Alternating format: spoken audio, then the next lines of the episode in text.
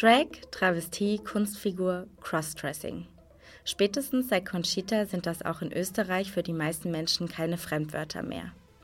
Eine queere, artistische Ausdrucksform, die für ihr subversives Spiel mit Geschlechternormen bekannt ist, gibt es in Wien aber nicht erst seit gestern. Und Dragkultur, das gilt auch für Wien, ist nicht homogen.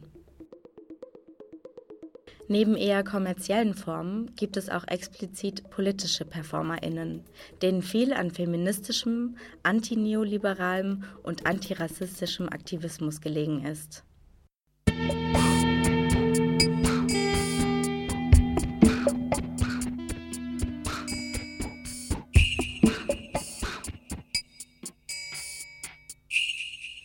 Radiostimme, die Sendung der Initiative Minderheiten. Und damit willkommen bei Radio Stimme, der Sendung der Initiative Minderheiten mit den Themen Minderheiten, Mehrheiten und Machtverhältnisse. Die heutige Ausgabe befasst sich mit politischer Drag-Praxis in Wien und insbesondere mit ihrer historischen Verwandtschaft zu marginalisierten Kunstformen, etwa des Zirkus.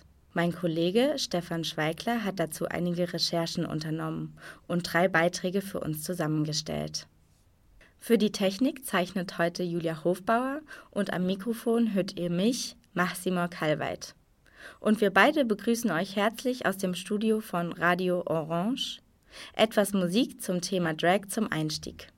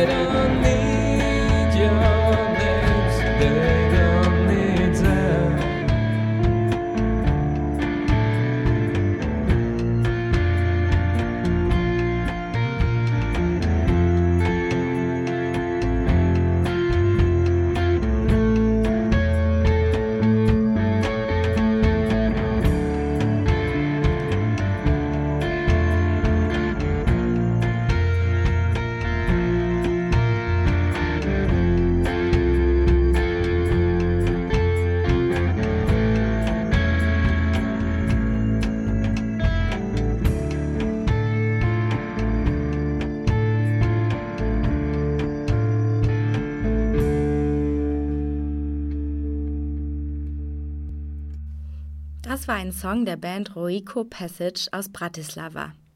Er trägt den Titel Queens and Queers. Die Verwandlung einer Drag Queen ist etwas Magisches.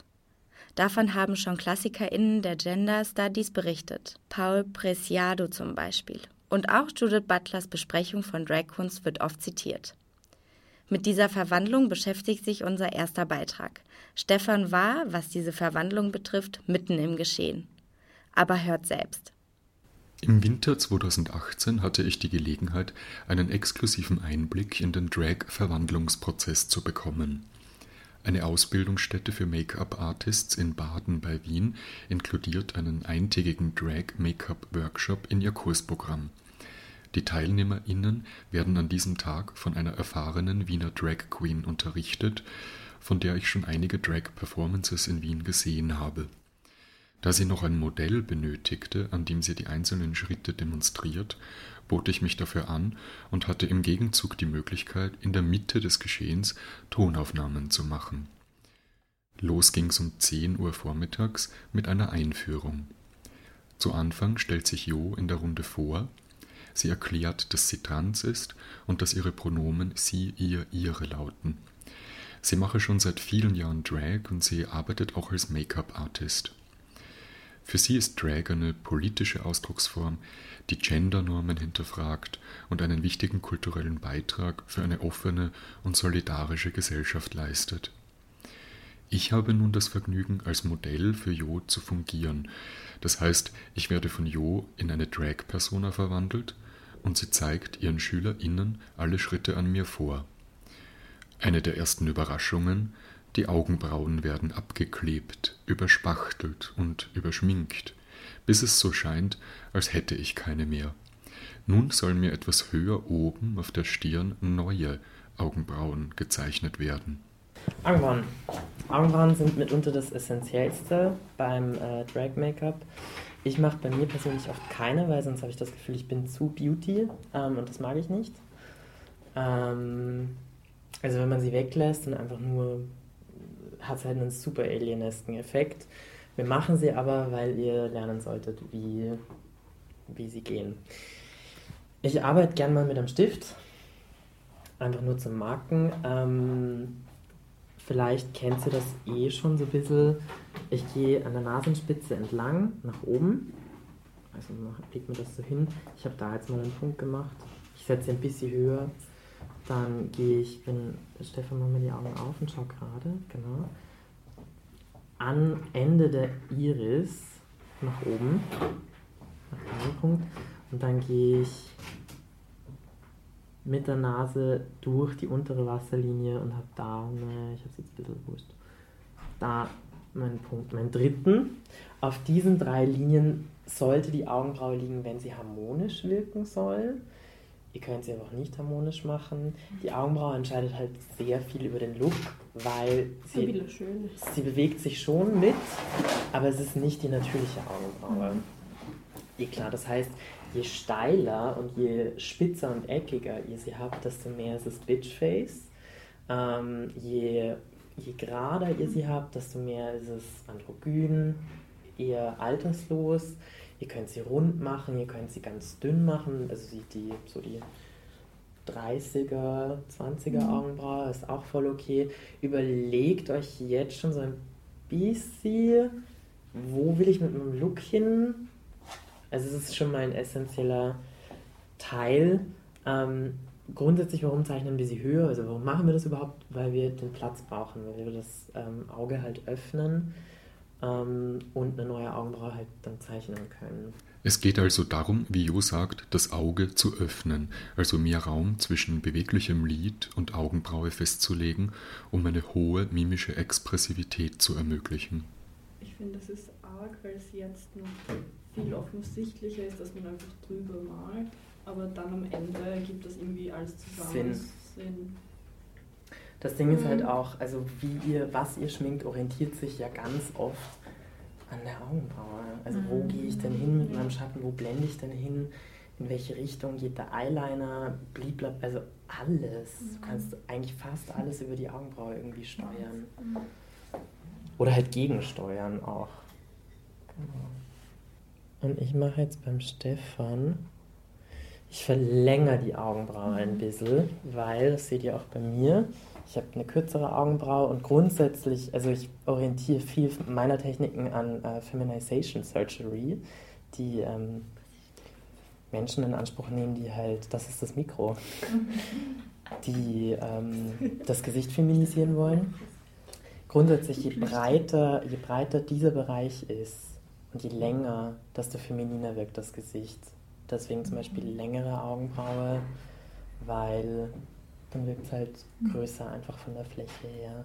Also grundsätzlich liegt der, wenn man es femininer gestalten will, liegt der Fokus eher in dem Bereich. Tendenziell haben Männer eine höhere Stirn, eine breitere Stirn, die eckiger ist. Frauen haben ein bisschen rundere, kleinere Stirn, ähm, dafür größere Lippen und das ist so ein bisschen, also denkt an das typische Herz, das ist ein ganz ein weibliches Gesicht. Ähm, also da könnt ihr jetzt schon mal so ein bisschen mit reinfließen lassen, wie und was ihr vorhabt. Das Wichtigste am Drag Make-up sei, dass es Spaß machen soll. Auch wenn es auf den ersten Blick nach einer sehr perfektionistischen Kunst anmutet, sei immer Raum für das Imperfekte gegeben und dafür einfach mal von den Normen abzuweichen. Das machst du alles mit einem Pinsel. Ja. Ich, aber hey, bitte, ich bin kein Vorbild, was das angeht. Ich mache viel nur mit einem Pinsel. Also ich mache teilweise mein ganzes Gesicht mit einem Pinsel. Boah. Das ist es halt auch. Also gerade was Drag angeht, it's a creative process. Have fun with it. Also, wenn was nicht funktioniert, zurücktreten, atmen, easy, alles cool. Es ist, also don't be too harsh on yourself. Es ist nur Creme, man kann es wieder mit Foundation korrigieren. It does not matter. Mittlerweile habe ich neue Augenbrauen, werde geschminkt und immer wieder geraten die TeilnehmerInnen des Workshops in Staunen, während ich mich zunehmend verwandle. Die Nase ist halt nochmal so ein Ding, wenn wir das konturieren, dann verändern wir wirklich die Person, die wir da sehen.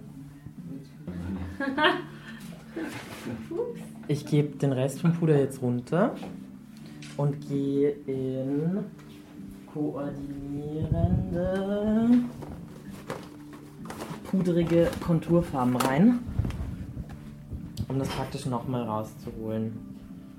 Ich mische mir das recht bunt durcheinander. Auch die KursteilnehmerInnen haben FreundInnen mitgebracht, die für sie Modell stehen und an denen sie erstmals die einzelnen Schritte des Drag-Make-ups ausprobieren. Nach einigen Stunden macht sich schließlich die Müdigkeit breit und die TeilnehmerInnen realisieren, wie anspruchsvoll diese Form des Bühnen-Make-ups ist. Denn Drag ist auch Übungssache. Bei diesem ersten Versuch will es scheinbar noch nicht so recht funktionieren. Woran glaubt ihr, liegt das? Ist es, was, war ich von der Erklärung her zu blöd oder seid ihr zu... Das liegt nicht an meinem Können, das liegt an dir. Nein, nein, ganz ich glaube, es ist einfach was Anstrengendes. Es ist den ganzen Tag ein einfach. so langes Make-up, so viele Schritte. Aber ich bin auch gern für Feedback und Kritik offen. Also, Nein, ich bin jetzt selber mit mir unzufrieden. Okay. Das ist, also, ja. Ich Das mein- ist auch blöd. Ich meine, es geht halt. Aber es ist gut, wenn ihr selbstkritisch seid. Schau, Nein. es geht ja darum, hier einfach die Technik zu lernen. Es hat keiner erwartet, dass ihr beim ersten Drag-Make-up hier ein, Bum, bum, bum, raus, ein. Bühnen-Make-up gleich raushaut. Ich meine, wenn ihr das gleich raushauen würdet, dann wären wir auf, wow, okay, äh, gut, was haben wir jetzt noch zu tun? Nix. Aber habt ihr das so zumindest das Gefühl, ihr konntet euch bis jetzt schon mal was mitnehmen Voll, an voll. wie, was Ja. tue ich? Also auch beim nächsten Mal, glaube ich, wäre es schon viel besser.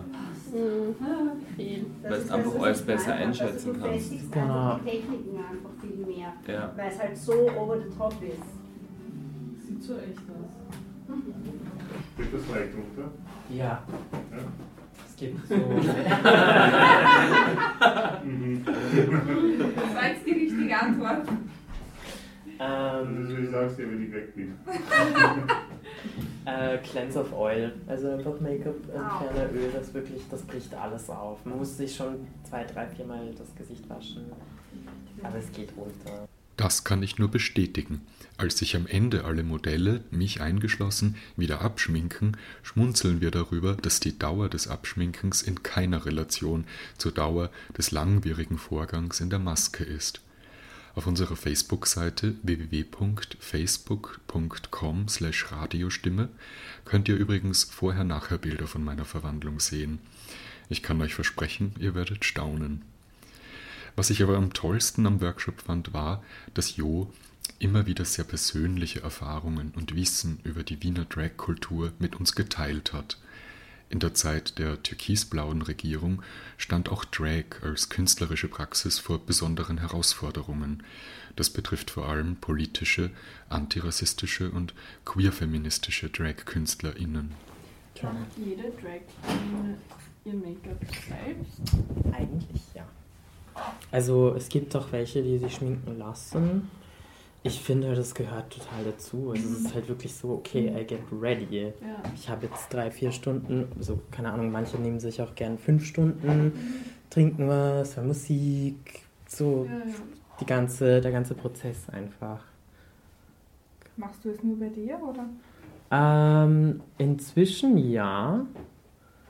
Äh, früher bin ich öfters gebucht worden. Ähm, wie gesagt, es gibt nicht mehr so viele Bühnen. Also es gibt gar nicht mehr so viele Möglichkeiten leider. Warum ist es zurückgegangen? Regierung. Unter anderem. Also es gibt einfach weniger Gelder für Theaterhäuser, für offene Bühnen.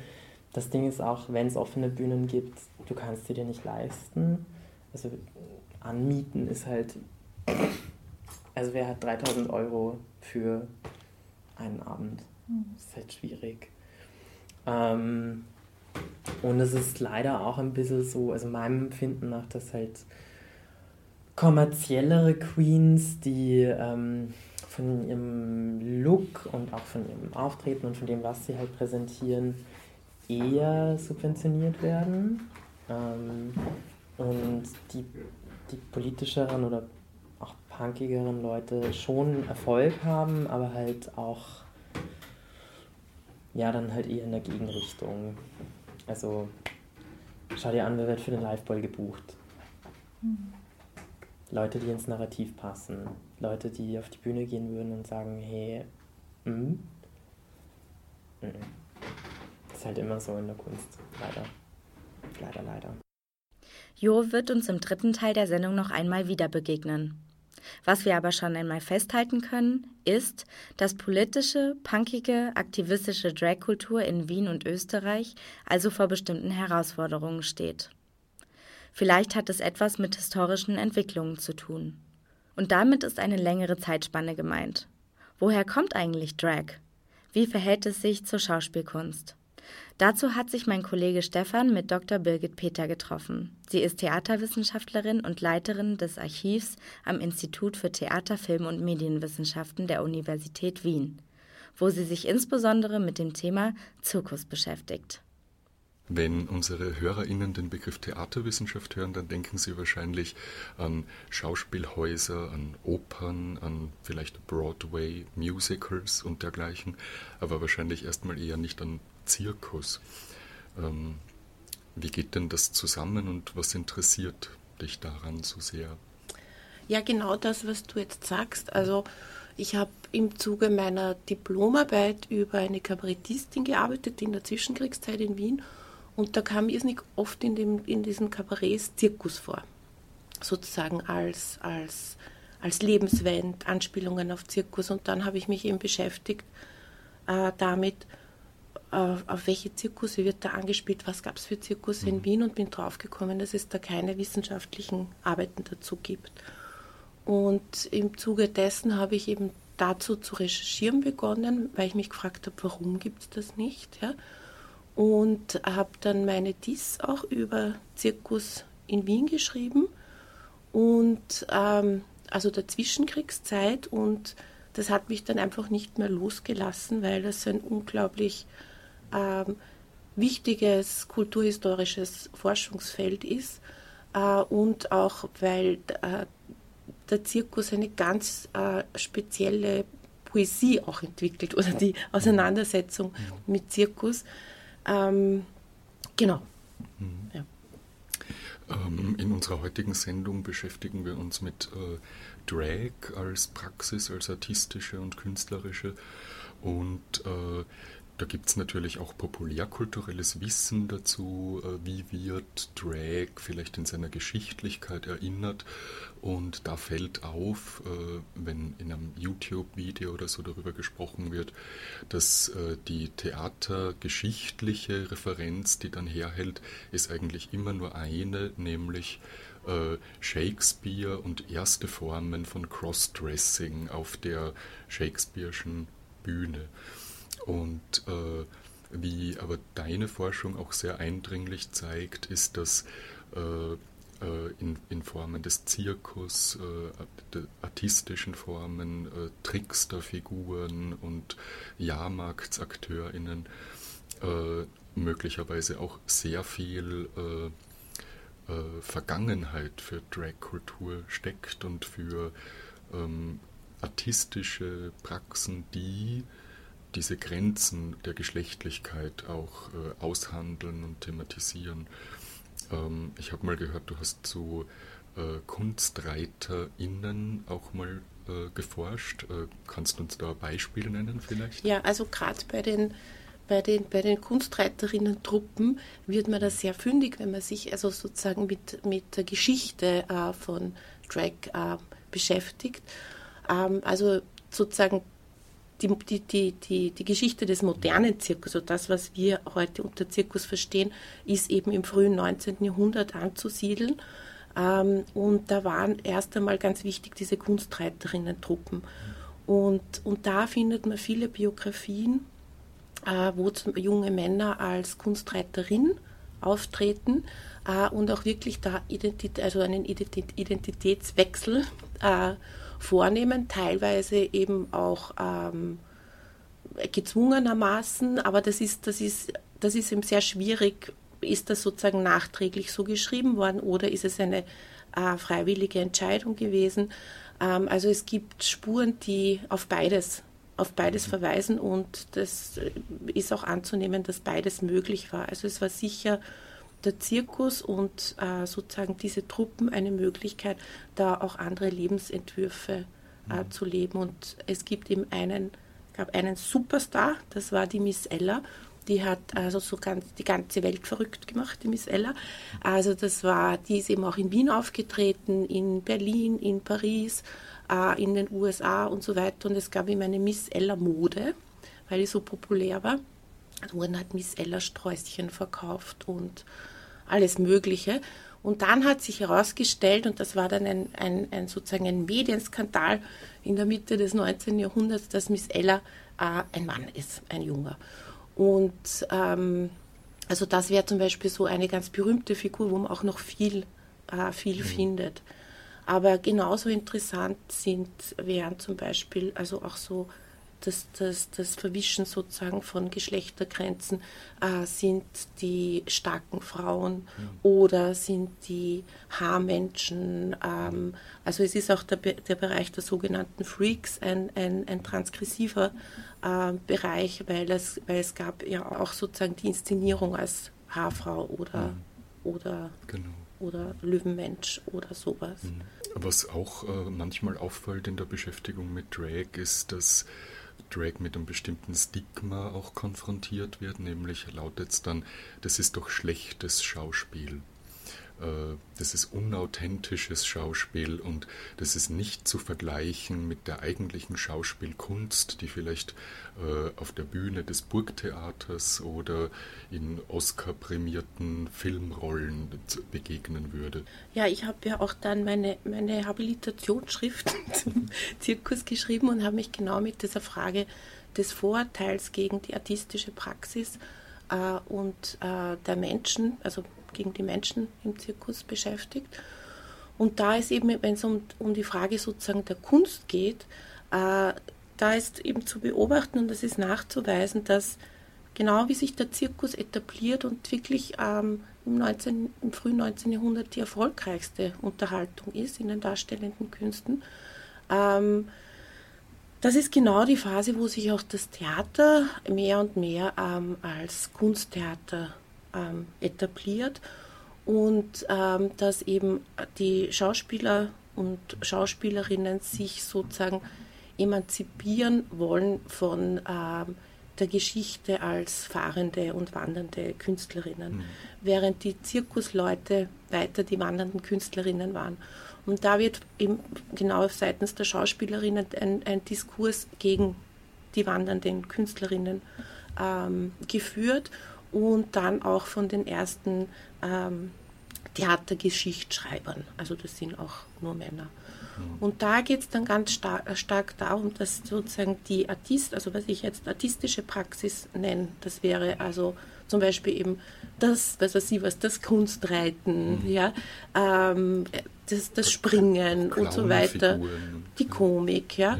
ja. Ähm, die wird eben abgewertet als, als, als wertlos, als äh, unkünstlerisch äh, und, und das wird dann auch versucht sozusagen historisch zu belegen und wird ganz stark verknüpft mit äh, dem Status des Herumziehens. Mhm. Also da findet man dann auch sozusagen dies, das Vorurteil gegen, gegen Fahrende, antiziganistische Vorurteile, antisemitische Vorurteile und so weiter. Und was eigentlich rauskommt, ist, dass die Gruppe der Menschen, die eben äh, fahrende, wandernde, Reisende mhm. ähm, waren, also sozusagen, wo das ihre, Exist ihre, ihre Existenz war, dass, dass die mehr und mehr exkludiert werden.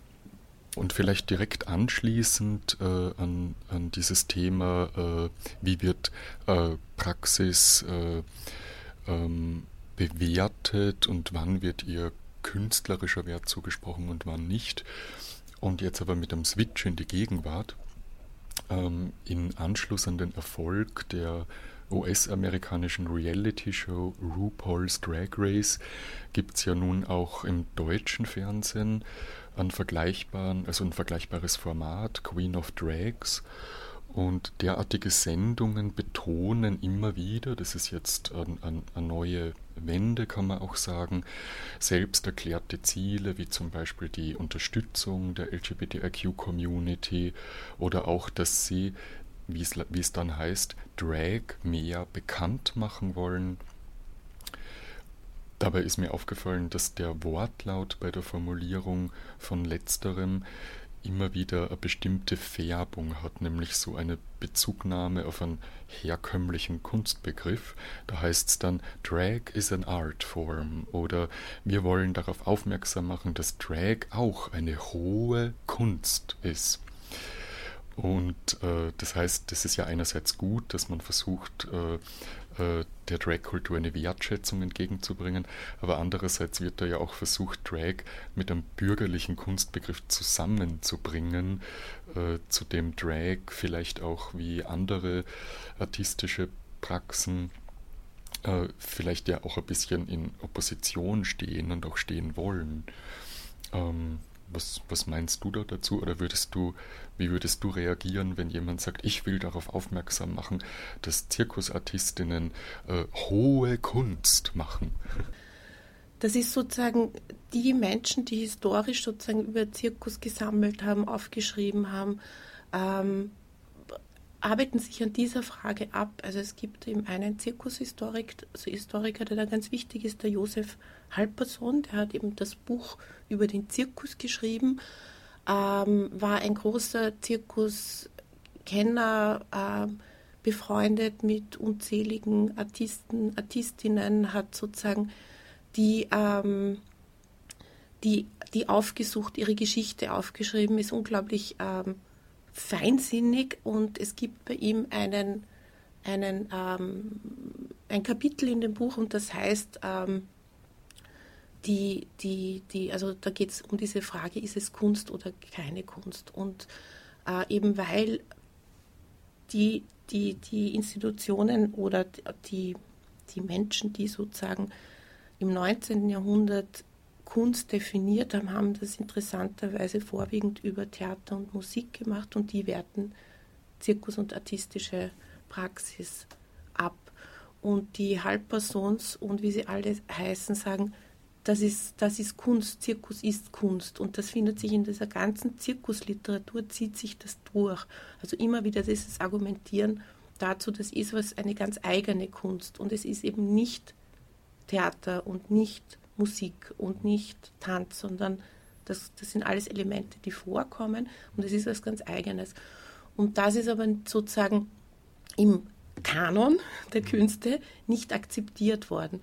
Und das Spannende ist, dass, und das erinnert mich jetzt an das, was du gesagt hast, dass unter gegenwärtigen äh, Zirkusartistinnen auch diese Diskussion geführt wird. Ähm, und zwar gibt es dann diese, diese sozusagen, da gibt es den traditionellen Zirkus, von dem sich dann viele abgrenzen und sagen, wir machen zeitgenössischen Zirkus oder Cirque Nouveau und das wäre eben Kunst.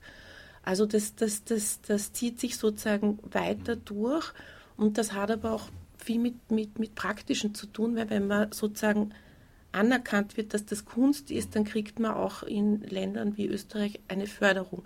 Äh, ein traditioneller Zirkus kriegt keine Förderung, der hat überhaupt keine Chance, um eine Subvention mhm. anzusuchen. Also es hat auch was damit zu tun. Mhm. Aber es ist natürlich, ähm, werden da auch gewisse äh, Fertigkeiten, ähm, eine, eine, eine ganze Kultur wird dadurch auch äh, verdrängt mhm. und, und, und vergessen und verleugnet. Und das finde ich ganz schade, weil diese Kunstdiskurse eigentlich ja absurd sind. Mhm. Ähm, weil warum kann es nicht verschiedene Künste geben? Mhm. Oder ja? eine Antikunst. Ja, ja oder, ja. oder es muss ja nicht immer so sozusagen äh, Kunst so ideologisch aufgeladen sein. Genau. Ja. Mhm.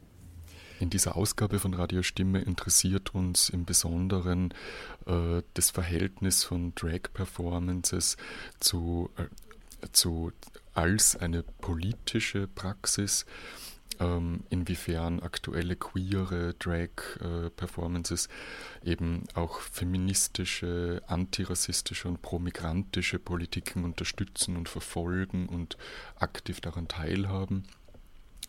Und in deiner Publikationsliste kann man auch lesen, dass du äh, dich auch sehr für Theaterformen interessierst, die gerade in ihrem Verhältnis zu politischem Aktivismus und migrantischen Themen stehen.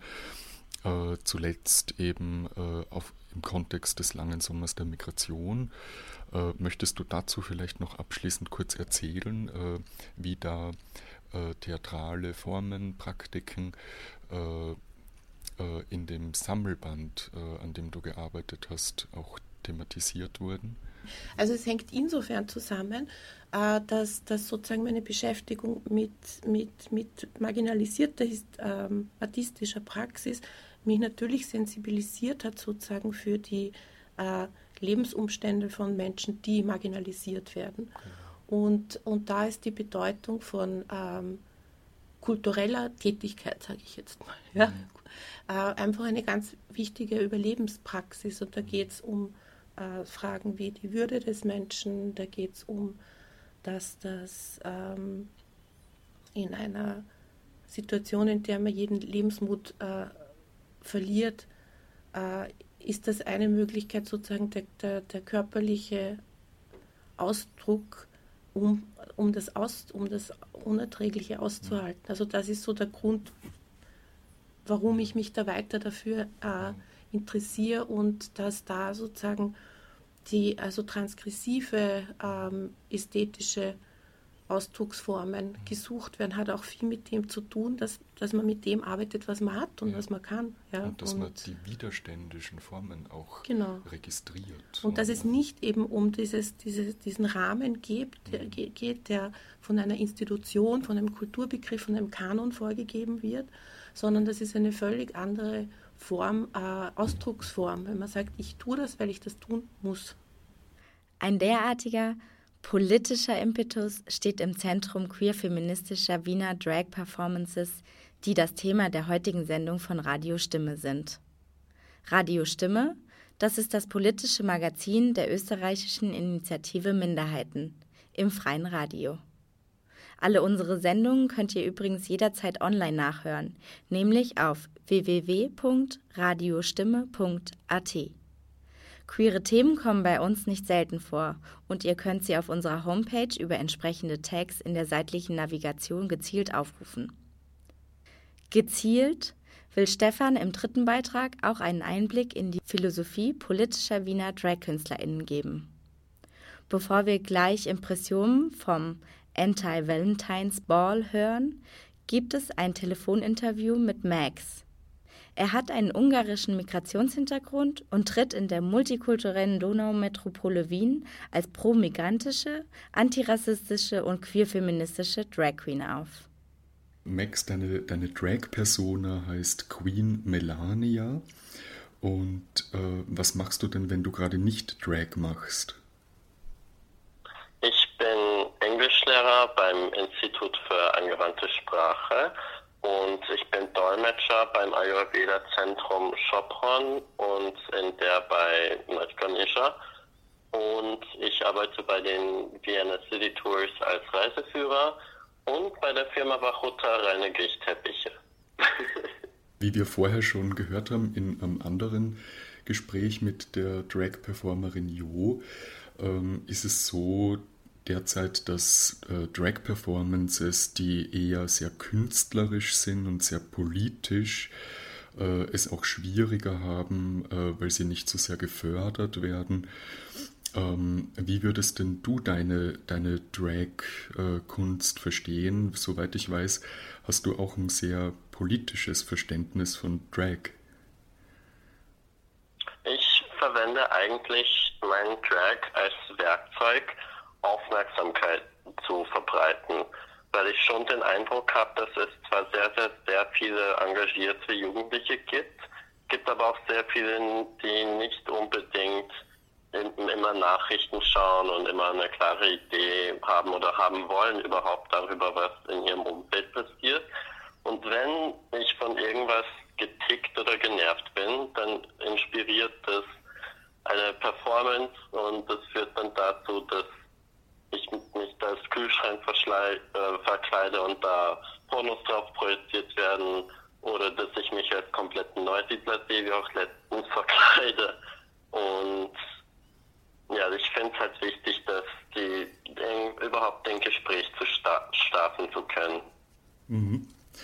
Äh, wir würden gerne einen kurzen Ausschnitt spielen aus äh, einer Performance von dir, einem dem Song, den du aufgenommen hast, mit dem Titel Your Kanzler is Terrible. Können wir das mal kurz abspielen? Sehr gerne. Ich höre sehr gerne meine eigene Kreation und ich finde, die sind die besten, die es jemals gegeben hat. Super, dann hören wir da rein.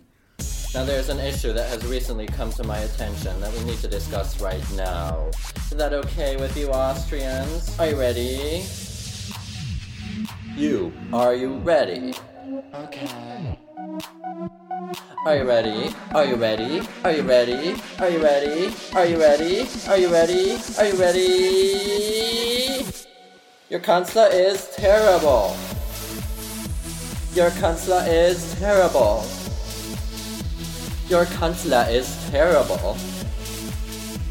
Your Kanzler is terrible. But I love you anyway. Now I heard you are dealing with these far-right parties in this land. Is that correct? Uh-huh. Well, that's no challenge for me because I'm the best motherfucking player and know how to handle bad guys. Mr. Dumbo, what's that? You say eingetragene Partnerschaft is enough? All that butter in your hair is enough. Now I'm not one of those bitches who is gonna go fuck this country over and bring you 12-hour workdays. The only thing I like about him is that he has a big stick up his ass. But let's not get distracted and get back to business, okay? Are you ready? Uh-huh. You, specifically, are you ready? You me? Oh yeah, I totally am. Are you ready? Are you ready? Are you ready? Are you ready? Are you ready? Are you ready? Are you ready? Your Kanzler is terrible. Your Kanzler is terrible. Your Kanzler is terrible. Your Kanzler is terrible. But I love you anyway. Möchtest du uns vielleicht noch was von deiner letzten Performance erzählen? Die, die, die war zwar nicht in Wien, sondern in Budapest, hat aber auch mit österreichischer Politik viel zu tun. Also den Neusiedlersee kennen wir alle, ist ein wunderschöner Naturschutzgebiet. Da gibt es auch diese wunderschöne denkmalgeschützte Holzauf Holzhäuser auf Stelzen. Und als die Eigentümer auf der ungarischen Seite darum gebeten wurden, die der Regierung zu verkaufen und das abgeneigt haben, zufällig danach sind, ist da alles in Flammen aufgegangen und das, und das ist alles abgebrannt. Und jetzt werden da Luxushotels für Privateigentum gebaut und natürlich dadurch, dass es da jetzt den Schilf nicht gibt, da wird das Wasser nicht gereinigt, das wirft den ganzen Bio, ähm, wie sagt man das so, die ökologische Sachen, den Gleichgewicht wird völlig weggeworfen von dem und statt dem öffentlichen Stand bisher wird es dann private Hotels geben, die von dem Kindheitsschulfreund des Orbans von seiner Firma jetzt aufgebaut werden. Und das alles war die Idee vom Tochter vom Orban. Und ich finde, dass man da den Naturschutz und generell die Leute, die Häuser von Leuten werden abgebrannt. Ich meine, was soll der Scheiß? Also ja, das hat mich ziemlich angepisst und es war nicht so sehr präsent im Allgemeinwissen und das, darauf habe ich halt Aufmerksamkeit gezogen mit der Performance. Mhm. Und wie kann man sich die Performance vorstellen? Also, es war ein Schönheitswettbewerb und ich ging in den Raum und es spielte zuerst von Mendelssohn der Frühling. Der hat so einen fröhlichen Anfang, dann gibt es so ein bisschen einen Bruch drin und dann wird es traurig. Im fröhlichen Anfang habe ich gesungen darüber, wie schön und toll und super der Neusiedler sind. Dann so, oh nein, Orban Rachel ist da. Und dann im letzten Abteil habe ich so grinsend, aber den Depri-Text mit dem Dur-Klang so, ja, das ist doch so cool, wir wird ein Privathotel geben statt den Schiff und ja, wer braucht denn Umwelt und sowas, ah, ist super.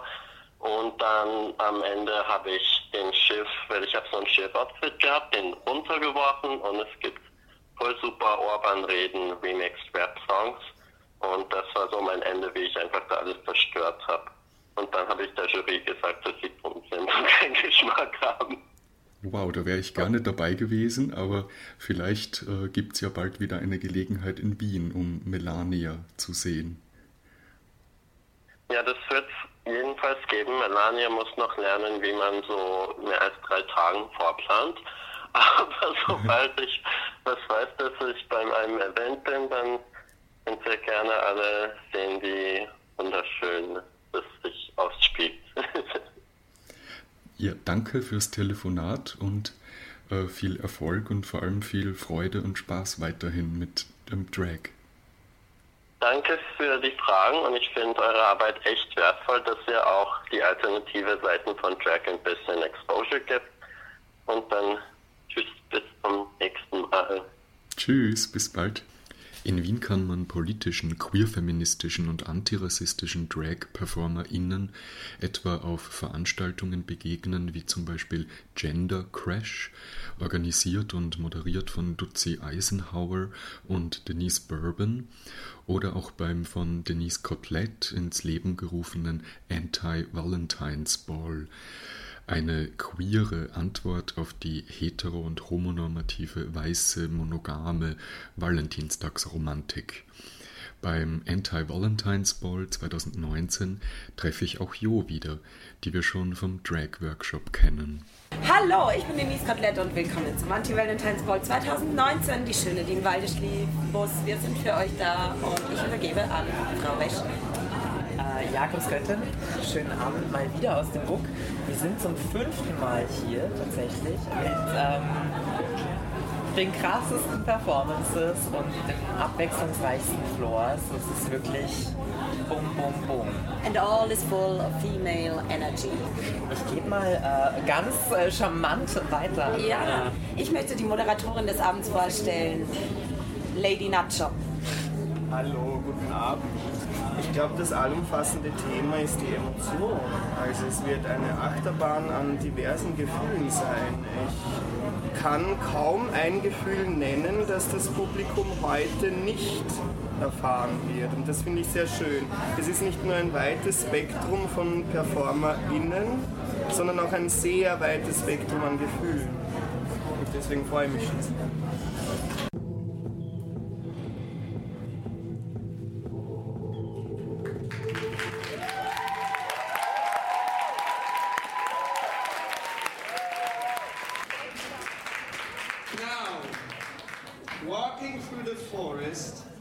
Start to ask yourself, what body is aching? What body is carrying me? What body is? What heart fears my rejection? What heart does bear desire?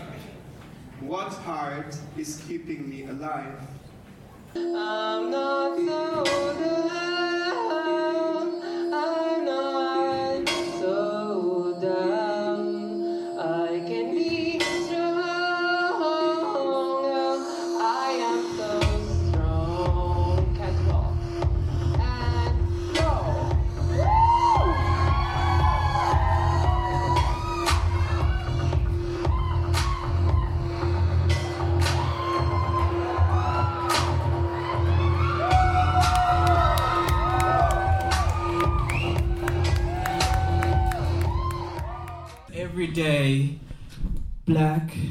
trans women, black gender non-conforming folks are being killed every day. As long as you're black, the erasure is real. And for us, this is important. As much as we are celebrating Valentine's or anti-Valentine's, that for us is also important that like we remember these people and see them and see them existing people.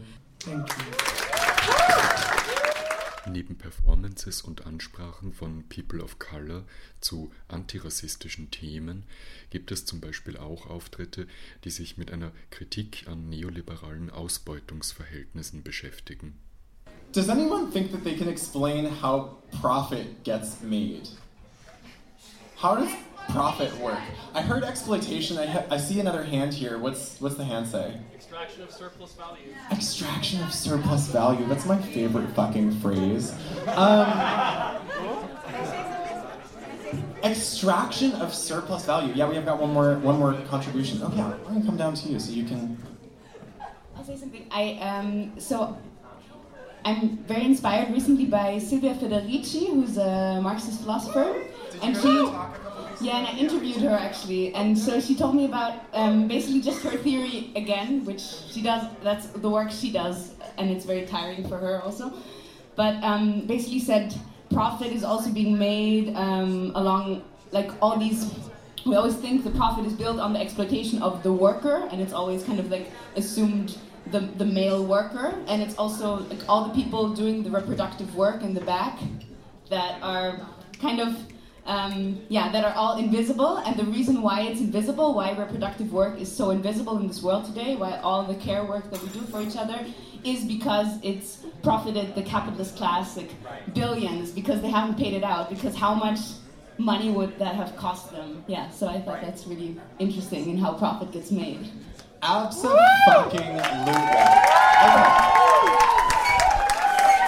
Because I feel like this conversation is very important. Because I feel like this is the only way that we can stand together is by knowing how this system works and knowing how we can fight against it. I'm gonna take the time to spell this out just a little bit. Um, when we say exploitation, we mean that there is somebody who owns the way, uh, the means of production. The means of production could be that bar back there. It could be this club that we're in. It could be uh, the hair salon that you work at. It could be the factory where your clothes are made. Every single one of these places, there's someone who owns the company, who owns the building, and there are people who work for them. And the only way that that person who does not work makes money is by paying for less than they have received. If someone is making money off of you, it's because we are being paid less than we have received. Und nun tritt auch Jo auf. Lip-Sync, Playback zu singen, ist zwar für Drag-PerformerInnen oft üblich, Jo allerdings singt live.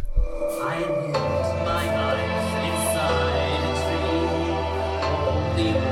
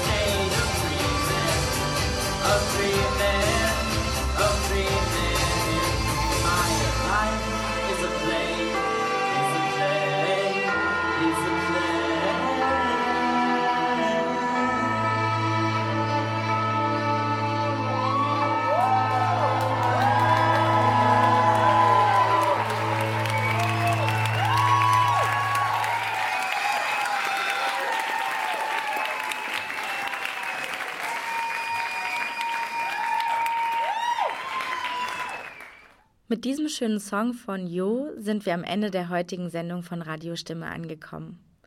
Ihr hörtet eine Sendung von Radio Stimme, der Sendung mit den Themen Minderheiten, Mehrheiten und Machtverhältnisse, die sich heute mit der queer-feministischen Drag-Kultur in Wien beschäftigt hat. Jederzeit nachhörbar auf www.radiostimme.at. Mit dem Track A Queer and Pleasant Danger von Mystery Mammal verabschieden sich Julia Hofbauer an der Technik und Massimo Kalweit am Mikro. Cool, dass ihr eingeschaltet habt. Bis ganz bald.